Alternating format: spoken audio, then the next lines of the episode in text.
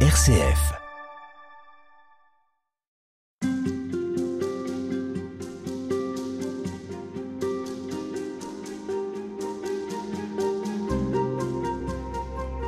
Frère Jean-Michel Poffet, nous sommes avec vous toute cette semaine euh, en Grèce, on pourrait presque dire.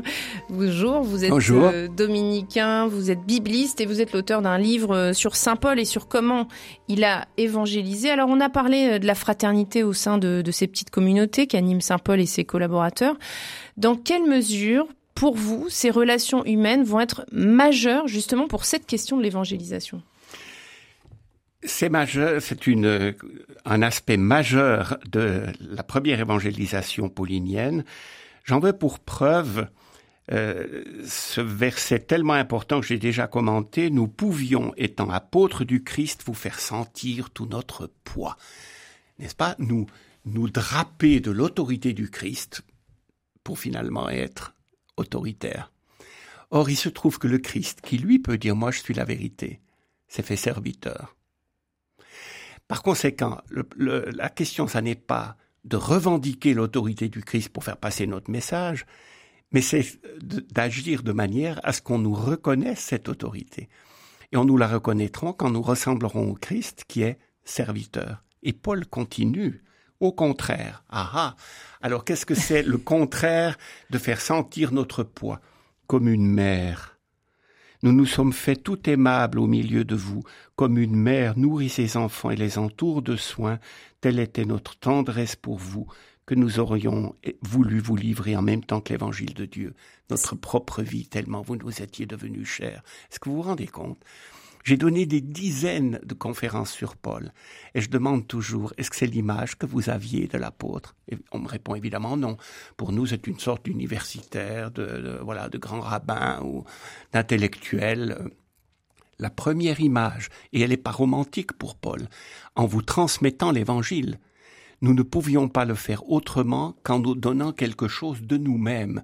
Et la première image qui lui vient à l'esprit, c'est celle de la maman qui entoure de soins son tout petit, qu'il réchauffe sur son sein, quand on sait l'importance de cette intimité entre la mère et son enfant, et qui va compter pour sa solidité plus tard, vous nous êtes devenus chers.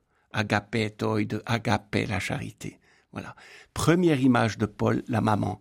Un peu plus loin, il dit, et nous vous avons exhorté comme un père ses enfants à mener une vie digne de Dieu. Là, c'est le pôle paternel. Au milieu, il leur dit, euh, vous vous souvenez, frères, de nos labeurs et fatigues? Donc, parce qu'il a travaillé pour être à la charge de personne. Mhm. Ça, c'est le côté, je dirais, pécunier. Paul a accepté d'être aidé par les Philippiens, par exemple, quand il y avait une communauté chrétienne et que lui était parti plus loin, il accepte qu'eux partagent avec lui. Mais quand il commence à évangéliser, il ne demande pas le denier du culte avant de commencer. Voilà. ça, dit beaucoup pour vous. Ça en dit beaucoup. Donc libre au point de vue financier, libre surtout, il ne veut pas euh, s'imposer à eux, même pas spirituellement, mais ressembler au Christ. Et alors les images qui lui viennent, c'est la mère, c'est le frère, c'est le père, et la deuxième au Corinthiens, quand il écrit, je vous ai fiancé à un époux unique, c'est le registre nuptial, conjugal ce sont les relations humaines fondamentales de l'expérience humaine. Qu'est-ce qu'il y a comme autre registre dans les relations qui nous sont les plus vitales hein? Mère, père, frère, époux. Voilà. C'est ces relations humaines qui servent la transmission de l'Évangile quand elles sont pourries, abîmées, trop blessées. Eh bien, on voit ce que ça veut dire. Hein. Mmh. Donc, il y a là notre propre conversion, si vous voulez, a donc un impact missionnaire. Alors il y a cette proximité, il y a cet engagement, et puis il y a la manière aussi dont il valorise ses collaborateurs, parce que il a véritablement l'envie d'élever ceux qui l'accompagnent. Ça c'est génial, parce que euh, de Timothée, il dit notre frère est collaborateur de Dieu. Alors c'est intéressant dans les manuscrits, parce qu'on n'a plus les originaux, mais les manuscrits se, des ateliers de copistes hein, jusqu'à l'invention de l'imprimerie. Et on voit que les scribes ont spontanément corrigé, soit parce que ça leur paraissait tellement drôle de dire collaborateur de Dieu. Alors ils ont mis collaborateur de Paul, ou notre frère est serviteur de Dieu. Ou collaborateur de Paul et serviteur de Dieu. Mais collaborateur de Dieu leur paraissait trop fort. Eh bien non, Paul ose ce qualificatif pour Timothée en disant il faut que nous soyons là comme médiateurs, si vous voulez, de l'Évangile. Et en même temps, c'est Dieu qui fait tout, comme il va le dire dans la lettre euh, aux Éphésiens. Il y en a un qui plante, il y a Apollos qui plante, un autre qui arrose. Peu importe, c'est Dieu qui donne la mhm. croissance. Encore faut-il que nous fassions notre boulot. Hein? Donc justement, ce qu'on comprend à travers ce texte que vous décryptez, je rappelle que vous êtes exégète parce qu'on sent cette euh, amitié, on pourrait dire, que vous avez avec les mots.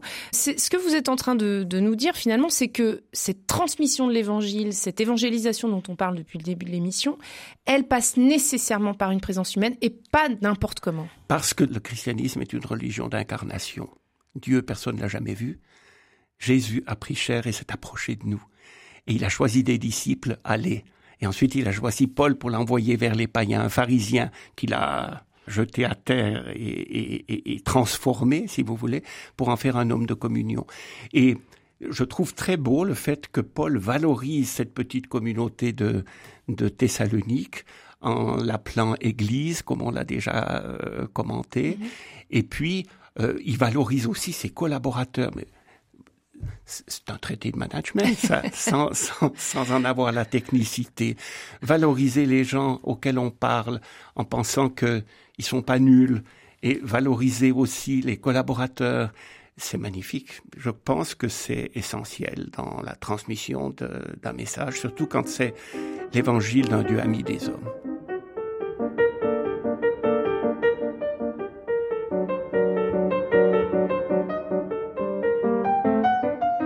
Alors si on parle autant de l'évangélisation aujourd'hui, euh, c'est aussi parce que c'est pas évident. Et ce qu'on découvre aussi dans cette lettre euh, aux Thessaloniciens, c'est que ça n'a jamais été une évidence et qu'il y a un combat malgré tout. Annoncer l'évangile, c'est un combat. Alors c'est un combat et Paul le mentionne explicitement quand il dit j'avais peur que Satan n'ait réduit à rien tout ce que j'avais entrepris. Et c'est comme ça qu'il envoie Timothée prendre des nouvelles. Et il a peur que c'était en vain. Et il y a quelqu'un qui s'arrange pour euh, que ce message de communion échoue, et c'est Satan, le père du mensonge et le diviseur. On nous dit pas pourquoi, qu'est-ce qui s'est passé que, que Paul n'a pas pu aller les, les, visiter une seconde fois. Satan nous en a empêchés. Mais il utilise le mot Satan. Oui, oui, bien sûr. Et alors, en somme, si nous sommes porteurs d'un évangile de communion que cherche à faire le démon, mais empêcher la communion. Et ça se manifeste comment? Par des divisions. Prenez la lettre aux Corinthiens. J'apprends par Chloé qu'il y a des divisions entre vous. Les uns disent moi je suis pour Paul, pour Apollos, pour euh, et, d'autres disent même nous on est pour Jésus-Christ. Et Paul dit j'ai pas pu vous transmettre l'évangile comme j'aurais voulu parce que vous êtes divisés. Vous entendez ça aujourd'hui? Est-ce que l'Église est un corps de parfaite communion entre les prêtres, avec nos évêques et entre nous? Eh bien, il n'y a rien de plus contraire à l'Évangile que la division. Parce qu'aux yeux des autres, d'ailleurs, c'est cette cohérence qui est observée. Évidemment. C'est pour ça que c'est fort quand Paul dit euh, on raconte partout comment vous vous êtes convertis, comment vous vous comportez, si bien que maintenant moi je peux me taire. Ça veut dire c'est leur vie qui parle. Ça, c'est pas que des mots. Alors le remède de Paul, euh, il a cette formule qu'on a retenue, ne quittez jamais le bouclier de la foi qui vous permettra d'éteindre les flèches enflammées du mauvais. Prenez le casque du salut et le glaive de l'esprit, c'est-à-dire la parole de Dieu. On a beaucoup parlé du comportement, maintenant on parle de la parole de Dieu. Au fond, Saint Paul pressent bien que ça peut être très vite fragile, une communauté même affermie, même consolidée. Elle est jamais à l'abri de, des tentations, des charlatans. Absolument. Alors il y a deux choses dans ce combat spirituel d'une certaine façon. Euh, premièrement, vous avez remarqué que ces armes sont purement défensives et jamais offensives? N'est-ce pas? C'est le casque, c'est le bouclier. Donc, euh, pour que vous ne vous découragiez pas, alors même qu'il y aura des forces adverses, d'une part parce que nous restons des hommes, euh, des femmes fragiles, d'autre part parce que le monde n'est pas spontanément euh, en accord avec l'évangile. Donc c'est un combat de toute façon en nous, entre nous, et puis dans un monde qui peut parfois être euh, hostile. Appeler au respect de la vie aujourd'hui, c'est pas si simple. Il y a cette question de la vérité aussi. Appeler à la sainteté du mariage aujourd'hui, c'est pas si simple. Voilà. Et donc, il y a un combat spirituel. Nous n'oublions pas que Jésus a commencé son ministère au désert et que Satan a tout fait pour le faire sortir de l'obéissance qui lui était proposée par le Père. Et Paul a conscience de mener un combat pour la vérité hein, et de le mener parce que c'est le combat de Jésus et c'est le combat qui continue. Mais ce n'est pas un combat d'agression contre des personnes, c'est un combat au service de la vérité et qui ne sera crédible que si en même temps il est plein de tendresse et d'affection pour les frères et sœurs auxquels on s'adresse, voilà, en les accompagnant. Et vous diriez que l'évangélisation aujourd'hui euh, doit elle aussi revêtir euh, le ceinturon de la vérité, la cuirasse de la justice? il y a à, retrouver l'authenticité. Que c'est un combat et que ça veut dire combat, ça veut aussi dire qu'on triomphe pas tous les jours. Ça veut dire qu'il y a des échecs. Ça veut dire que parfois on pensera être tellement minoritaire ou ne et puis parfois ça réussit pas. Il y a des découragements. Vous avez fait des efforts pour une catéchèse ou des parents pour transmettre l'évangile à leurs enfants. Et puis apparemment, ça n'est pas couronné de succès, au moins pas tout de suite. C'est pas toujours notre faute. C'est aussi que c'est un combat et qu'il y a, il y a des forces du mal qui sont à l'œuvre. Et Paul le dit, et je trouve que c'est important de le, découvrir parce que de le redécouvrir, mais nous pouvons garder la confiance, et là je quitte le domaine purement paulinien pour, c'est un vocabulaire plutôt johannique, nous avons un avocat auprès du Père et qui est Jésus.